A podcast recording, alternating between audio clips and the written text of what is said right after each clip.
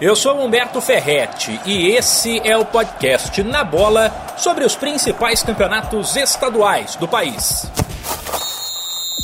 Estão definidos os confrontos e a tabela das quartas de final do Paulistão. Pelo Grupo A, o Corinthians receberá o Guarani quinta-feira em Itaquera. Classificados no Grupo B, São Paulo e São Bernardo medirão forças na terça, no Morumbi. Pelo Grupo C, o Palmeiras receberá o Ituano na quarta, mesmo dia do duelo entre Red Bull Bragantino, líder do Grupo D, e o Santo André, que ficou com a segunda posição. O Santos venceu o Água Santa por 3 a 2, mas terminou em terceiro na chave. Ele escapou do rebaixamento e viu a Ponte Preta cair para a Série A2, porém está eliminado. Os jogos que definiram os últimos classificados aconteceram no sábado, e no domingo entraram em campo apenas equipes que não brigavam por mais nada.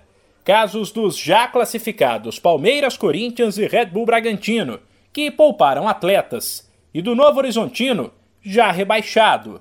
Em Bragança, o Verdão quase perdeu a invencibilidade no estadual. Viu o Massa Bruta abrir 1 a 0, mas buscou 1 a 1 com Daverson.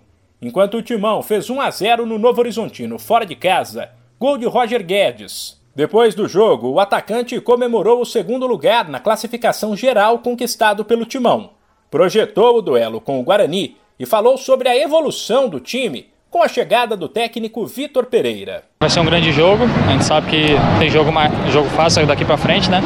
Mata-mata, então acho que vamos fazer uma grande partida contra, contra, a equipe do Guarani e é tentar implementar o que o professor está pedindo, que é uma pressão alta, tentar chegar mais vezes na cara do gol para a gente fazer os gols. Cara, acho que trouxe isso, de pedir mais empenho, mais para a gente pressionar mais o adversário na frente. A gente sabe que quando a gente perde a bola e pressionar o mais rápido possível é difícil para a equipe sair jogando, então acho que isso vai ser com o tempo também, então acho que mais um mês, não sei quanto tempo vai levar pra gente, pra gente entrar no clima dele, então acho que daqui pra frente é tentar fazer isso aí. No Carioca, o Flamengo é o primeiro finalista. Depois de bater o Vasco por 1 a 0 no jogo de ida da semifinal, ele repetiu a dose neste domingo na volta e agora espera a definição de seu adversário, que será Botafogo ou Fluminense.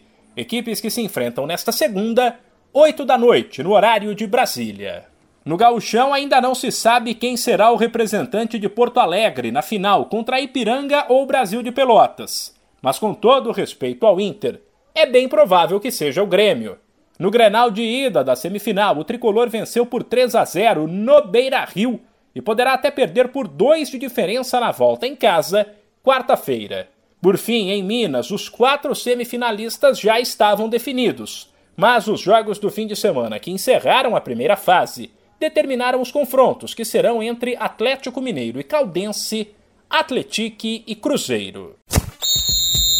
Esse podcast é uma produção da Rádio 2.